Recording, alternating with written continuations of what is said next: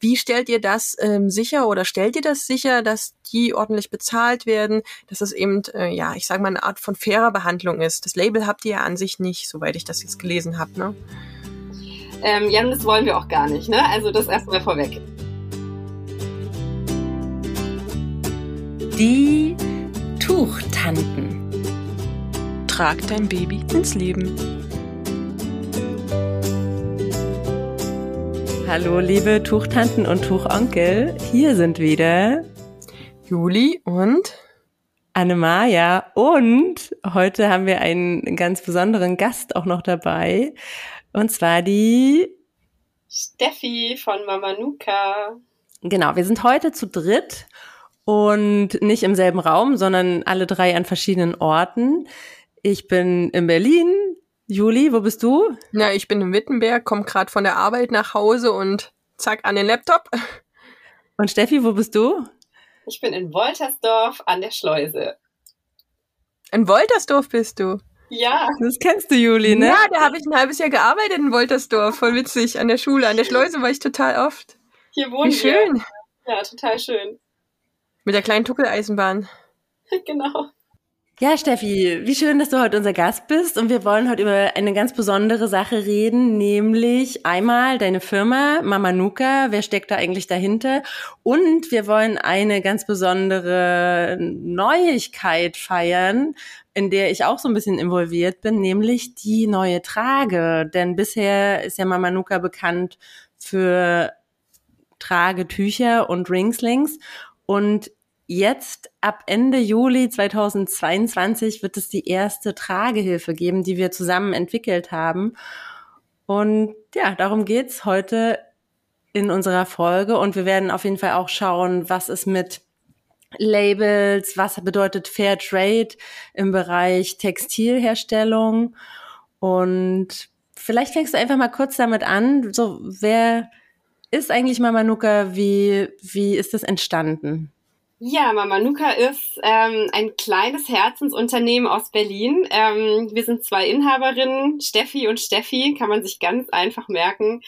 Ähm, wir kennen uns eigentlich schon seit dem Studium und haben uns aber in Indien, nachdem wir äh, unser Studium beendet hatten, wir sind beide Lehrerinnen, haben uns in Indien eigentlich so ein bisschen besser kennengelernt und sind dort auch auf die wundervolle pflanzliche Textilfärbung gestoßen. Also Mama Nuka ist eigentlich nur aus dieser Reiseleidenschaft heraus entstanden, weil wir einfach beide in Indien waren, dieses Land der bunten Farben und bunten Stoffe so lieben gelernt haben, dass wir uns dort ein bisschen tiefer mit der Thematik auch beschäftigt haben, dass äh, der Textilindustrie, der Alternativen, die es dazu gibt, weil wir sind ja alle im Bilde, dass die traditionelle Textilindustrie besonders in Indien nicht immer so toll ist.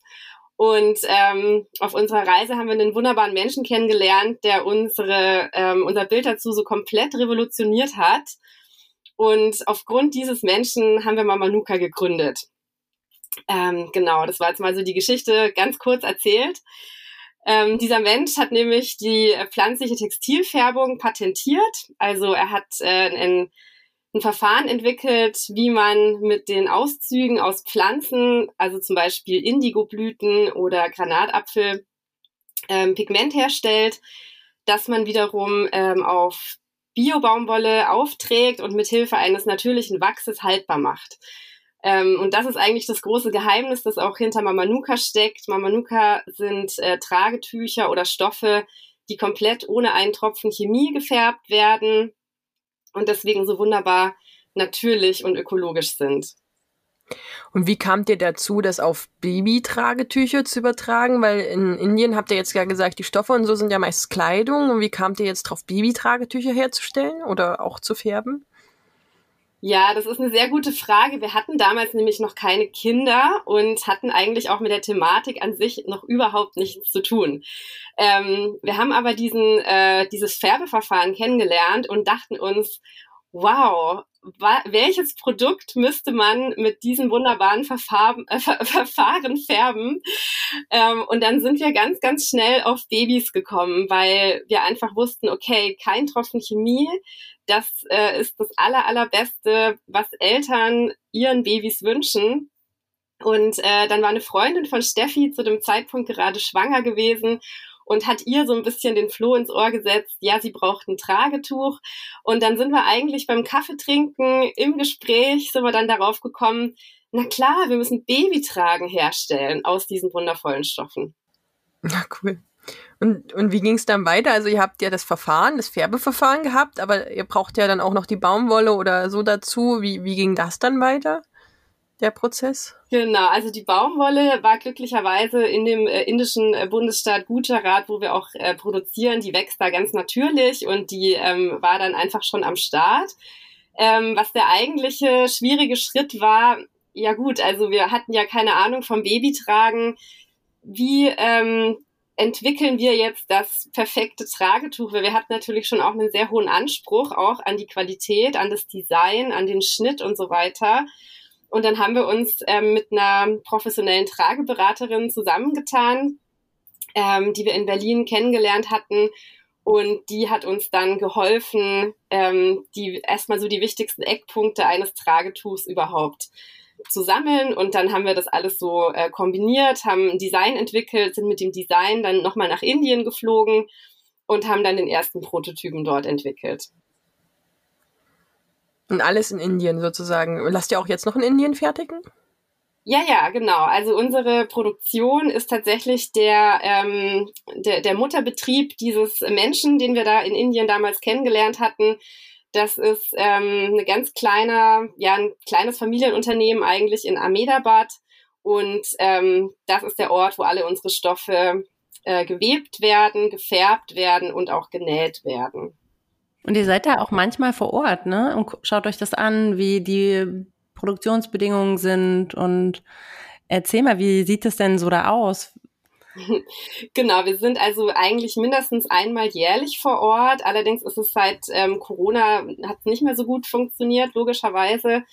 Wir sind jetzt auch dieses Jahr zum ersten Mal, also senden wir unsere Praktikantin dorthin. Also wenn wir manchmal nicht selbst vor Ort sein konnten, also auch in den Jahren vor äh, Covid, haben wir immer Praktikantinnen auch dorthin gesandt, um einfach den Kontakt aufrechtzuerhalten und die persönliche Beziehung auch weiterhin zu stärken, die wir ja auch mit der Produktion pflegen.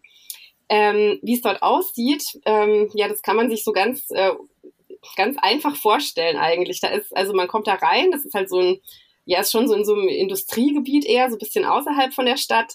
Ähm, und es ist erstmal ein riesengroßer Garten. Ne? Also es ist halt ein ganz großer Garten, wo alle möglichen ähm, Pflanzen wachsen, die man fürs Färben braucht. Also Pflanzenfarben, äh, zum Beispiel Indigo, Granatapfel, Avocado, ähm, äh, verschiedene andere Pflanzen, deren Namen ich jetzt nicht so genau auf Indisch aussprechen kann. ähm, Färberröte zum Beispiel und so weiter. Jedenfalls werden ja die Pflanzen dort alle an, äh, angebaut und geerntet und dann das Pigment ähm, extrahiert und getrocknet. Pflanze wird pulverisiert, also es, es ist am Ende ein Pulver ja, das dann wiederum ähm, angerührt wird mit Wasser, um dann einen Stoff damit zu färben. Mhm. Spannend, voll spannend.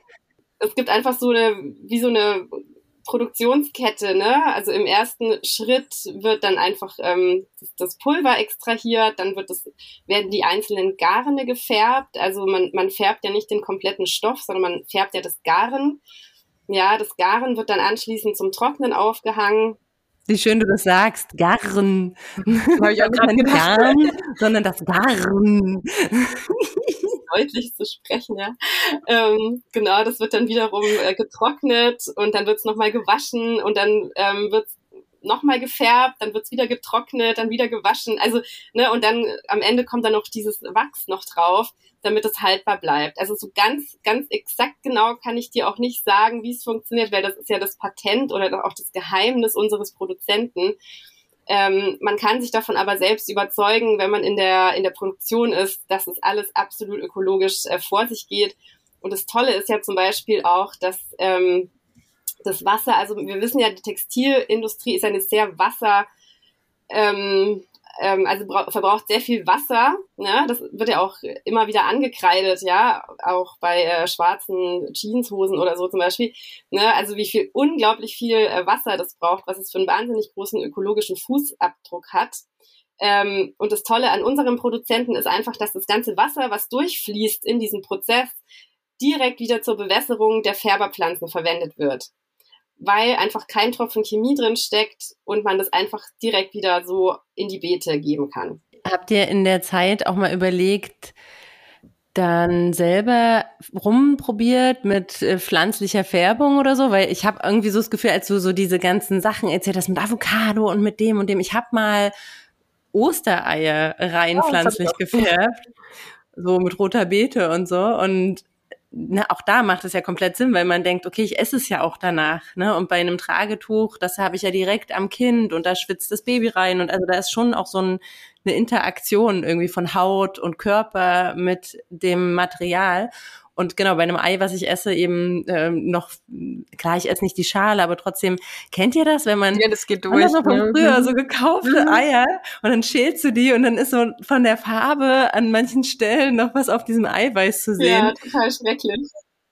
Also deshalb die Vorstellung, äh, das auch natürlich zu haben, ist natürlich da schön. Allerdings sahen die immer ein bisschen lame aus. So. Also ich habe es nie hinbekommen, dass es irgendwie wirklich strahlend war. Oder es war halt dann so ein brauneres Ei oder ein bisschen. Ja, mit Obst ging das eigentlich ganz gut. Ich habe dann Himbeeren Echt? und Erdbeeren und so. Da wurden die auch ein bisschen rötlich und sowas. Und dann musste die mit Essig machen, dann ist das so strahlt und sowas. Ja, das. Genau, aber die Frage ist natürlich, wie ist das dann bei Textilien? Ja, genau, weil das ist, ich ja, also meine Erfahrung war, dass das extrem schwer ist, das einzuschätzen. Ja, also viel, viel schwieriger, als das chemisch zu machen. Und trotzdem, wenn man eben sieht, dass man aus irgendwie Granatapfel oder was solche tollen Ergebnisse erzielen kann, ist es auch, dass ihr das dann selber mehr probiert habt, irgendwie auch mal pflanzlich eine Mullwindel zu färben? Also unsere Praktikantin hat es tatsächlich mal gemacht. Also wir schicken ja auch unsere Praktikantinnen immer nach Indien also wir haben jedes Jahr eine Praktikantin und die geht immer für drei Monate nach Indien ähm, und macht dann dort auch diesen Färbe-Workshop. Also diesen Färbe-Workshop äh, bietet unser Hersteller auch direkt an, also für interessierte äh, Touristen oder Menschen aus der Branche. Und da lernt man dann tatsächlich auch, wie das funktioniert. Ähm, und ich weiß auch, dass die auch mit Essig und Zucker arbeiten. Ähm, und das ist ja auch unser Pflegetipp für die Mamanukas, in die Waschmaschine immer ein bisschen Essig und Zucker mit reinzugeben, ähm, um die Farben möglichst lange strahlend äh, zu haben. Welche Menge? Erzähl mal, das, das war mir auch noch nicht so ganz bewusst. Teelöffel einfach nur. Also ein Löffel, ein Teelöffel. Oder Esslöffel. Und aber nicht mit in die Trommel, sondern oben rein? Ins Waschpulverfach. Äh, Ah, genau.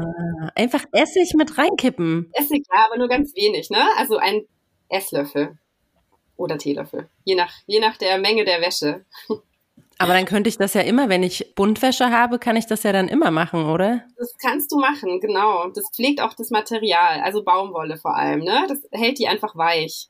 Ist aber halt auch eine Säure, das heißt, könnte die äh, Dichtung und so angreifen von der Waschmaschine. Also Guter jedes Mal sollte man es nicht machen. Nicht unbedingt, genau. Ja. Also ab und zu könnt ihr das mal machen. Mhm. Ansonsten schützt eure Waschmaschine, nehmt immer mal ein Antikalkmittel und so weiter. Nicht, dass die Tuchtanten jetzt daran schuld sind, dass eure Waschmaschine kaputt geht. Aber ich finde es cool und das sollte man auch, ja, wir haben ja eine ganze Folge dazu, wie wir Tragetücher am besten pflegen und waschen. Das ist die Folge Hilfe, Tomatensoße auf meinem Tragetuch. Aber ich weiß die Nummer gerade nicht mehr. Aber ich verlinke es nochmal in den Show Notes. Ja, und was ich mich noch gefragt habe, eine ganz besondere Sache ist ja auch eben nicht nur diese pflanzliche Färbung der Tücher, sondern auch, dass sie handgewebt sind.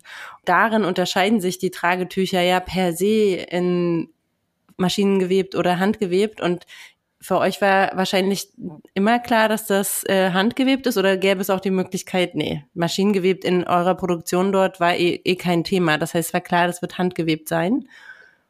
Also wir haben uns tatsächlich im Vergleich auch noch eine andere Produktion angeschaut. Also wir waren ja damals auch neugierig und äh, fanden das Thema plötzlich total spannend und haben uns dann auch noch einen anderen Betrieb angeguckt, der hat mit Maschinen gewebt. Und da haben wir dann auch wirklich so die Labels gesehen von diversen großen äh, Marken, die dort fertigen ließen. also die Etiketten. Dann dachten wir, ah, wow, okay, das ist ja irgendwie auch ganz spannend. Und dann haben wir da diesen, ähm, diese riesige ja, Fabrikhalle gesehen mit Webstühlen, die alle da, da, da, da, da durchgerattert sind. Und irgendwie dachten wir uns so, haben wir so ein bisschen geschluckt und dachten uns, hm, ist das unsere Kragenweite oder passt das zu uns? Irgendwie nicht, ne? Und ähm, wir hatten aber glücklicherweise diesen Pro äh, Betrieb zuerst besichtigt und sind erst danach ähm, in die kleine Färbefarm von Arun äh, gekommen. Und da sah das Ganze halt schon mal ganz anders aus. Da haben wir einfach ähm, einen, einen, also einen Raum gesehen mit meterlangen Webstühlen, wo wirklich Menschen sitzen, die diese, diese äh, Garne da durchziehen. Und dann dachten wir irgendwie, krass, das ist echt was ganz was anderes und das ist so eine andere Wertigkeit und so eine wunderschöne Handarbeit, die wir einfach so wertschätzen und die so viel besser zu uns passt, ähm, dass es für uns also absolut klar war, natürlich äh, lassen wir dort ähm, fertigen und ähm, es würde dort auch keine Alternative geben, also zur Handwebung. Jetzt ist nur Indien und handgewebt auch, glaube ich, äh, manchmal etwas negativ konnotiert, ne? Ähm, Im Sinne von, was kriegen die für Löhne, können die damit auskommen? Ist, also es geht ja oft in diese Richtung, ne? Auch ähm, in, da gibt's ja dann diese Fairtrade-Sachen, die versuchen den äh, Frauen da richtige Löhne zu geben oder sowas. Wie stellt ihr das ähm, sicher oder stellt ihr das sicher, dass die ordentlich bezahlt werden, dass es eben, äh, ja, ich sage mal, eine Art von fairer Behandlung ist? Das Label habt ihr ja an sich nicht, soweit ich das jetzt gelesen habe, ne? Ähm, ja, das wollen wir auch gar nicht, ne? Also das erstmal vorweg. Ähm, aber natürlich stellen wir das sicher. Natürlich. Also das ist ja gar nicht die Frage. Also sonst hätten wir das ja überhaupt gar nicht angefangen, wenn wir das nicht sicherstellen könnten. Also wir sind ja mit dem, mit einem gewissen, ja, wie soll ich sagen, Gutmensch-Gedanken an die ganze Sache rangegangen und ähm, hätten ja niemals irgendwo produziert, wo wir das nicht garantieren hätten können. Und dadurch, dass wir ja die ganze Zeit auch, nicht, also nicht die ganze Zeit, aber mindestens einmal jährlich ähm, selbst in diesem Betrieb sind und dadurch, dass wir die Geschichte, also die Entstehungsgeschichte dieses Betriebes ja kennen und die ja genau daraus entstanden ist, das habe ich noch gar nicht erzählt, muss ich jetzt aber an der Stelle unbedingt noch tun, dass Arun, der Gründer, ähm, selbst jahrelang in der konventionellen Textilindustrie gearbeitet hat. Also das ist eigentlich sein ähm, Background, sein beruflicher Background und ähm, ist von diesen ganzen Bedingungen, die dort ähm, herrschen, so krank geworden, also körperlich krank, ähm, dass er gesagt hat, sowas möchte er nicht mehr unterstützen und er gründet jetzt sein, seine eigene, seinen eigenen Betrieb, wo alles einfach viel besser und anders läuft. Und das ist ähm, einfach auch der Grund, warum wir wissen, da müssen wir uns überhaupt keine Sorgen machen. Also Arun spendet auch, ich glaube, ein Prozent seiner Einnahmen an Sozialprojekte, ähm, was hört sich wenig an. Ein Prozent ist aber tatsächlich dann am Ende doch recht viel in Indien. Ähm, und wir sind also wir haben überhaupt keinen Zweifel daran, dass da, dass da irgendwie schlechte, dass die Leute schlecht bezahlt würden. Also dass die Frage stellt sich überhaupt nicht ne? weil das ist ja ein Ökobetrieb und das ist ein nachhaltiger Betrieb und das sind die Leute, also wir haben ja auch, ähm, das äh, habt ihr vielleicht noch nicht gesehen, aber wir haben auf unserer Webseite auch oder auf unserem Vimeo-Channel haben wir ganz viele Videos aus der Produktion, wo wir einfach durch größtmögliche Transparenz auch diesem vielleicht negativ behafteten Bild, was leider existiert, ähm, wo wir einfach auch so ein bisschen was dagegen tun wollen, weil es ist nicht per se jedes Produkt, das in Indien produziert wird, ähm, aus schlechten Bedingungen. Also mhm. da müssen wir uns ganz, ganz, ganz vehement dagegen äh, stemmen, weil ähm, das ist einfach nicht so. Ja, das ist übrigens auch bei Mama Motion so. Da haben wir ja auch mit der Kerstin gesprochen in Vietnam. Wo, die haben genau dasselbe Problem, dass dieses Label erstmal oder dieser Stempel erstmal draufgedrückt wird. Uh, Vietnam, alles klar. Und deshalb, ja, haben die auch so ein Programm, dass man die MitarbeiterInnen in diese Fabrik oder Manufaktur dort so persönlich ansprechen kann. Also da gibt so eine Art E-Mail-Verkehr, wenn man denen persönlich Danke sagen möchte. Und so, das fand ich auch ganz süß. Also da so ein bisschen eine Brücke zu schaffen und zu sagen, okay, klar, wir nutzen irgendwie, dass es dort besonders gut geht. Ja, und die Pflanzen wachsen. Die Pflanzen wachsen ja wahrscheinlich hier in Deutschland auch gar nicht. So, also von daher muss man es ja extern machen. Und dann ist es nur wichtig, halt darauf zu achten, dass es eben nicht noch ein Betrieb ist, der in diese Richtung geht. Also das finde ich toll, dass ihr dann darauf achtet, dass es eben dann auch nachhaltig, fair und ökologisch zugeht. Das ist ja wichtig gerade für unsere Zukunft. Und aber erzähl das nochmal mit dem Fair Trade. Also ihr wollt bewusst dieses Label nicht kaufen. Wie verhält sich das denn? Äh, ich habe nämlich da auch gar nicht so viel Ahnung in der Textilbranche. Wie läuft das mit diesen Labels eigentlich ab? Ja, wir haben uns die Frage natürlich auch am Anfang gestellt, ähm, was machen wir mit dem Fair Trade Label? Ja, weil natürlich würden wir das bekommen. Aber wir haben uns dann die ganzen Bedingungen angeguckt, die man erfüllen muss, um das zu bekommen. Und die sind in erster Linie, man muss richtig viel bezahlen. und zwar nicht nur einmalig, sondern jährlich. Also das ist wie ein Abo, was du kaufst. Ähm, und dann zahlst du da jährlich diverse tausend Euro an diese Organisation, die dann wiederum ähm, dir attestiert, dass du alles so äh, richtig machst, wie es in ihren Vorgaben steht. Und ähm, das bedeutet nicht, dass wir die Vorgaben nicht erfüllen, aber es bedeutet einfach nur, dass wir dieses Geld nicht bezahlen wollen in eine Sache, die wir selber absolut ähm, guten Gewissens, absolut transparent auch kommunizieren können. Also dafür brauchen wir das Label nicht. Und ich glaube, wir sind, oder ich hoffe, wir sind glaubwürdig genug oder auch irgendwie wahrscheinlich hoffentlich auch sympathisch genug, dass die Leute uns das auch wirklich glauben. Ja, also und dafür tun wir halt, machen wir eben die Videos. Wir schicken jedes Jahr unsere Praktikantin dahin, die wiederum Fotos macht, Videos macht. Wir haben auch Interviews mit den, ähm, mit den Leuten, die in der Produktion arbeiten, online. Also man kann sich das alles angucken. Ja klar, es erfordert irgendwie so ein bisschen mehr Interesse, bisschen Recherchearbeit vielleicht auch. Ähm, aber es ist nicht so einfach, wie einfach dieses Label zu sehen. Ne? Also es ist ja oft so, der Kunde sieht dieses Label und ah ja, okay, alles ist gut. Ja, also man muss schon auch ein, zwei Mal irgendwie auf Vimeo klicken, ne? Aber gut, wen es wirklich interessiert, der macht es dann auch. Wir haben die ähm, wahrscheinlich 10.000 Euro, die das Ganze kosten würde, einfach auch leider nicht auf der hohen Kante. Und wir stecken das Geld lieber in andere Dinge, wie zum Beispiel die neue Mamanuka-Trage. Stimmt. Und das ist ein ganz schöner Übergang eigentlich. Das ist auf jeden Fall, finde ich, ein total to tolles Potenzial, dass dieses Material, dieses besondere, gefärbte und so weiche Material am Ende, weil es eben handgewebt ist, für andere Sachen auch noch verwendet wird als Tücher. Und euch gibt's ja jetzt ungefähr sechs Jahre auf dem Markt. Und in der Zeit also wie gesagt, angefangen habt ihr mit Tragetüchern, dann kam der Ringsling dazu, also die Tragetuch-ähnlichste Tragehilfe. Und jetzt ist es soweit.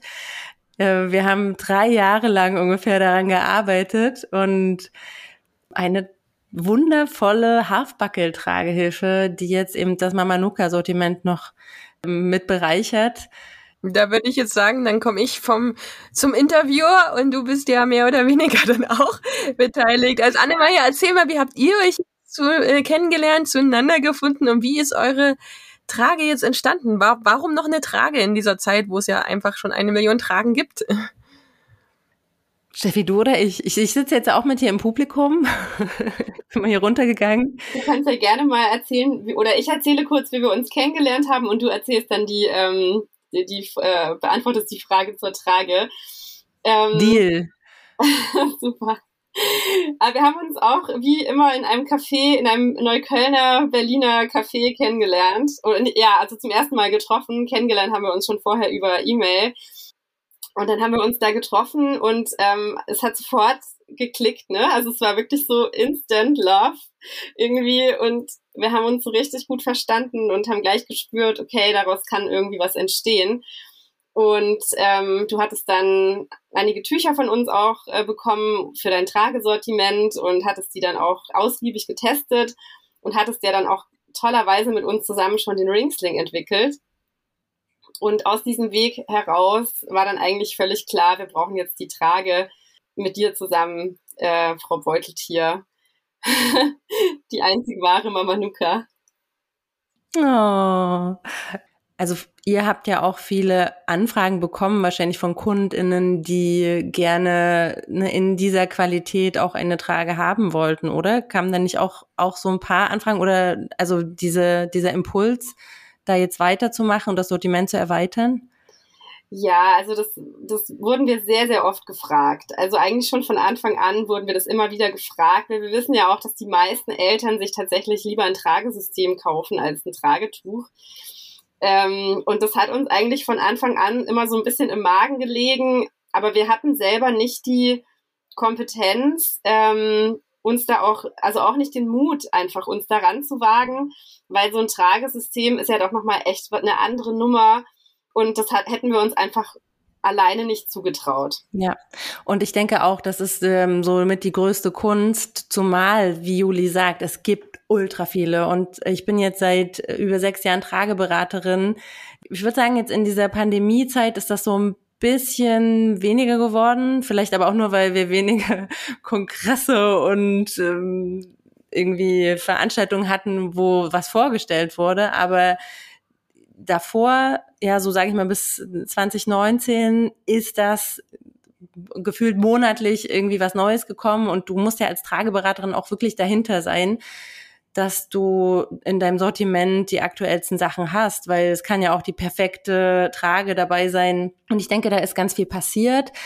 Viele Hersteller holen sich ja auch Hilfe von TrageberaterInnen, weil die natürlich direkt an den Eltern sind und sehen, was wird denn eigentlich gebraucht, was wird denn viel benutzt. Und mit diesem ganzen Wissen, mit dieser ganzen Expertise aus, aus diesen Erfahrungen mit den Eltern habe ich einfach gedacht, ey, da fehlt noch was. Also so ein ganz kleines Puzzleteil fehlt noch.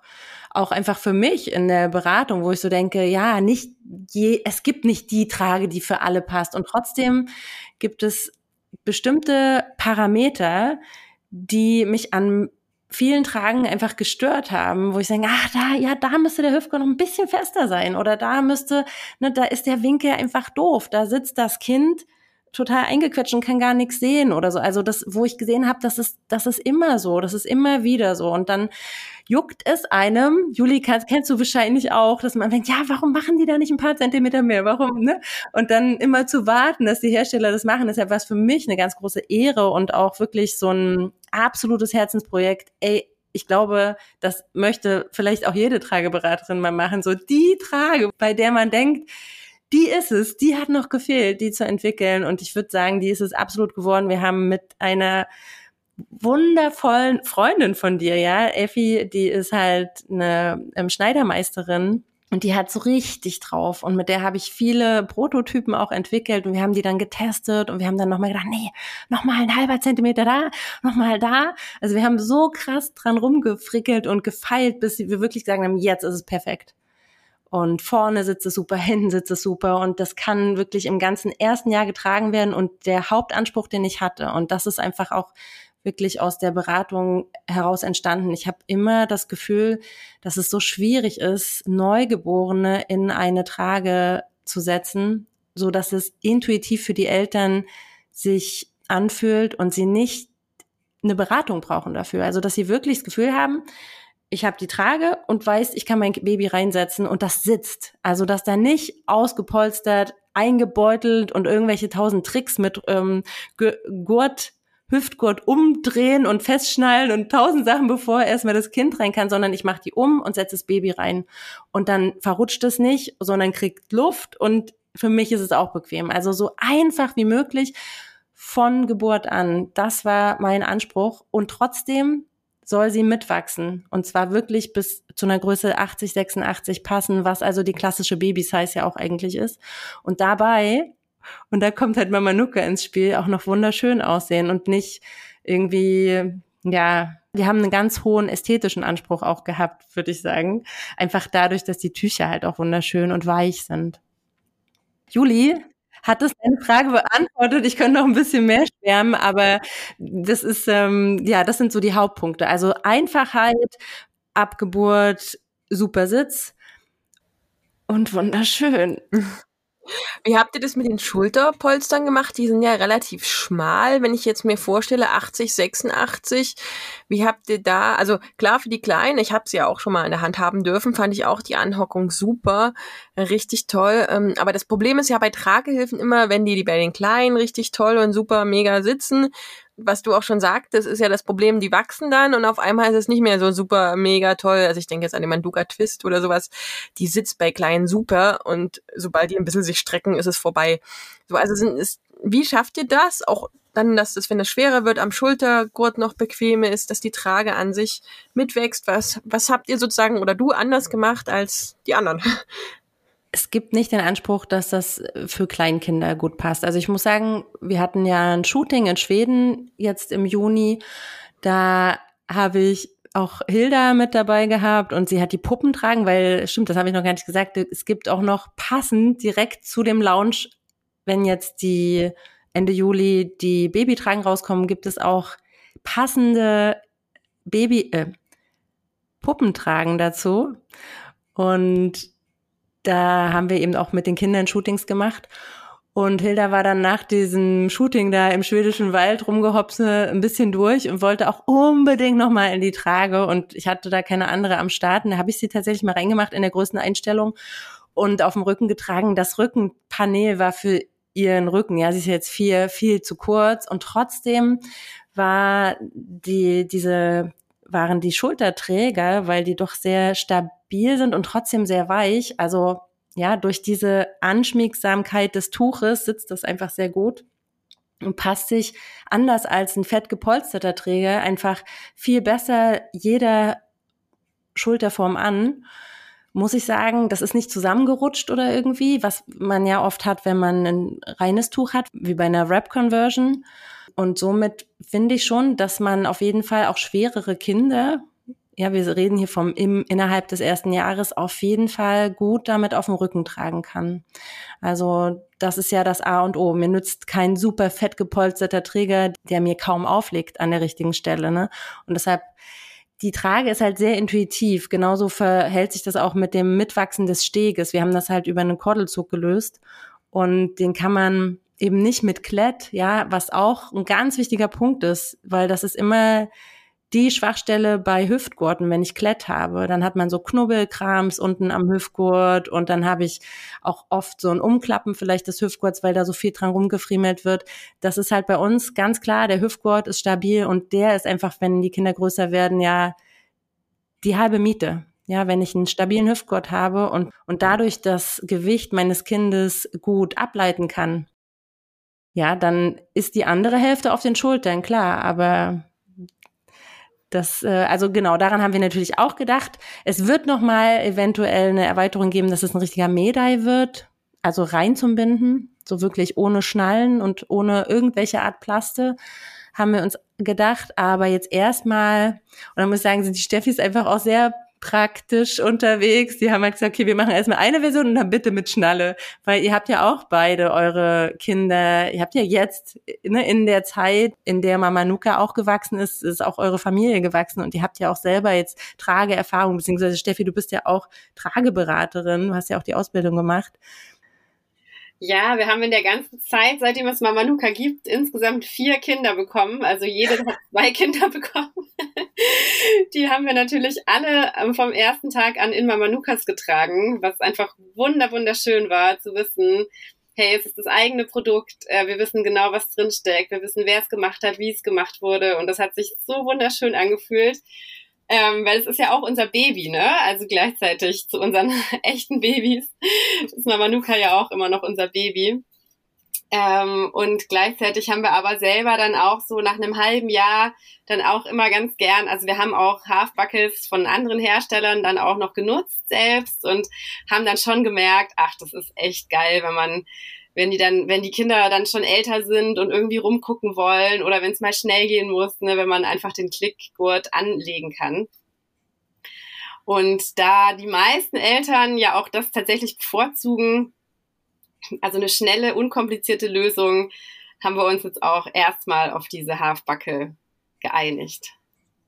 Allerdings kommen super viele Fragen ähm, immer nach Toddler Toddlergröße, wirklich. Also auf Social Media haben so viele gefragt, plant ihr auch schon ähm, eine Kleinkindtrage? Gibt es da noch eine Erweiterung und so? Ja, also jetzt kommt erstmal die erste Charge und wie gesagt, die kommt Ende Juli und da ähm, gucken wir erstmal und dann werden wir vielleicht, wenn das gut läuft, noch mehr, mehrere coole Sachen entwickeln. Mal schauen. die kommt und so weiter. Also die, die, das Tuchmaterial wird ja wahrscheinlich dann auch in Indien gefertigt. Und wo lasst ihr die Trage nähen? Die Trage lassen wir in Tschechien nähen. Ähm, da haben wir uns ähm, für einen äh, Hersteller entschieden, der schon äh, Tragen für andere ähm, bekanntere Firmen auch näht. also einfach jemand, der die Expertise hat, der ähm, das Handwerkszeug hat und die und die die Geräte tatsächlich auch. Ja, also ähm, genau. Und das hat sich für uns dann in dem Moment total gut angefühlt, zu wissen, das sind wirklich Profis am Werk, weil gerade bei so einer Trage, da sind dann doch, ist, also es ist ein bisschen komplexerer äh, Produktionsaufwand als bei so einem Tragetuch, was ja einfach nur mit einer Nähmaschine genäht werden muss. Und deswegen sind wir da total glücklich, dass wir da diesen tollen Hersteller gefunden haben in Tschechien. Kommen wir mal zu dem Punkt, der sicherlich auch einige interessiert. Wo werden die dann etwa preislich liegen? Die Tragen liegen bei 179 Euro. Genau, und da kommt halt dann auch viel beim Hersteller an, ne? Äh, also bei den verschiedenen Produktionsstandorten. Ne? Das ist, glaube ich, auch nochmal wichtig zu erwähnen. Also es wird dir dann nicht irgendwo wie andere Hersteller über Limango oder sowas dann rausgehauen werden, sondern das sind wirklich hochwertige, handgefertigte, handgenähte wahrscheinlich dann auch Tragehilfen. Und da kann man dann einfach auch, da hat man dann nicht so viel Spielraum, ne? Also der Kunde zahlt da bei uns nicht für den Namen, also für die Marke, sondern für die Qualität. Ne? Also das ist ganz wichtig einfach zu sagen. Also wir sind ja keine weltbekannte Marke. Ähm, wo, wo man dann wirklich nur für den Namen, für das Label bezahlt, sondern bei uns zahlt man wirklich für die Qualität, die dahinter steckt und ähm, Madame Jordan hat es immer so, so schön formuliert, also Antje von Madame Jordan hat immer gesagt, ihr habt einfach ein Luxusprodukt, ne? Und das ist so krass, dass ihr das so günstig verkauft. Also die, da, da, damals ging es noch um die Tragetücher, die wir ja für also zwischen 129 und 149 Euro verkaufen. Sie sagt, dafür, was da alles drin steckt, also die, die Bio-Baumwolle, die Handwebung, die Pflanzenfärbung, das Nähen von Hand, also dass, dass das überhaupt alles da drin steckt, ist, wäre eigentlich, wir müssen die viel teurer verkaufen. Was wir aber nie gemacht haben, weil wir wollen es natürlich auch zugänglich ähm, halten, ja, also für die, für die breite Masse und deswegen haben wir einfach immer gesagt, okay, wir lassen die Preise so im mittleren Spektrum ähm, weil wir es einfach, weil wir es einfach wollen, dass das Ding verkauft wird, ne, dass sich das auch alle einfach leisten können und dann nicht irgendwie elitär nur einen bestimmten Oberschichtsmarkt bedienen oder so. Das ist gut, dass du das nochmal sagst, weil das ähm, ist nämlich auch so eine Sache mit der Trage, dass ich glaube, dass einige denken, uh, fast 180 Euro für eine Tragehilfe, wenn ich die ja auch viel günstiger bekommen könnte. Und dass man einfach sieht, allein das Tuch, was darin vernäht ist, ist halt so wertvoll. Und das spürst du in dem Moment, wo du es anfasst. Und du siehst es in dem Moment, ja, das ist ein All-in-One-Trage. Das heißt, du brauchst nicht mehrere Teile oder so, du brauchst halt du hast halt eine Trage und die wächst langsam mit. Und du, du musst dir da nicht so viel Gedanken machen, so. Also so dieses eine Lieblingsteil. Und trotz dessen äh, sind wir Trageberater ja auch sowieso immer Fans der gemischten Lösungen, dass es nicht nur eine einzige Trage gibt, sondern dass man für verschiedene Situationen natürlich auch ähm, verschiedene Tragemöglichkeiten hat, wie ein Tragetuch und ein Ringsling noch zusätzlich oder auch vielleicht ein Fullbuckle dann später und so weiter. Ja, cool. Dann äh, danke ich sozusagen euch beiden für das Interview. Ähm, und ich weiß, dass ihr jetzt auch noch eine coole Überraschung für die Zuhörerin habt.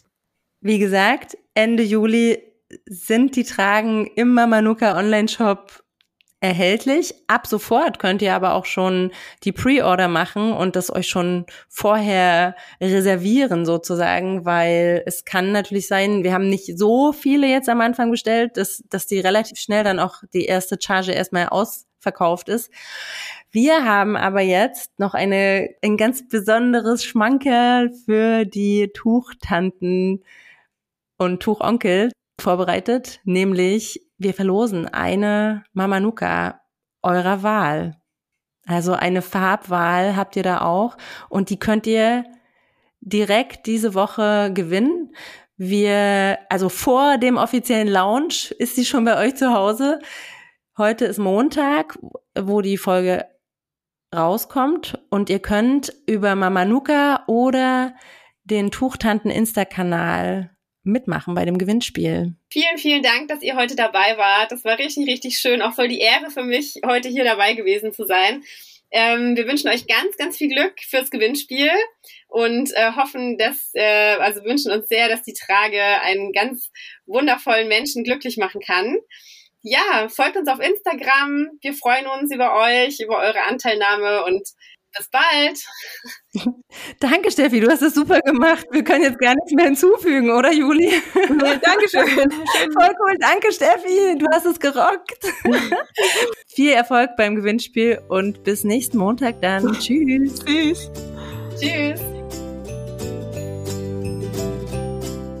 Unser Alltag ist Ihre Kindheit.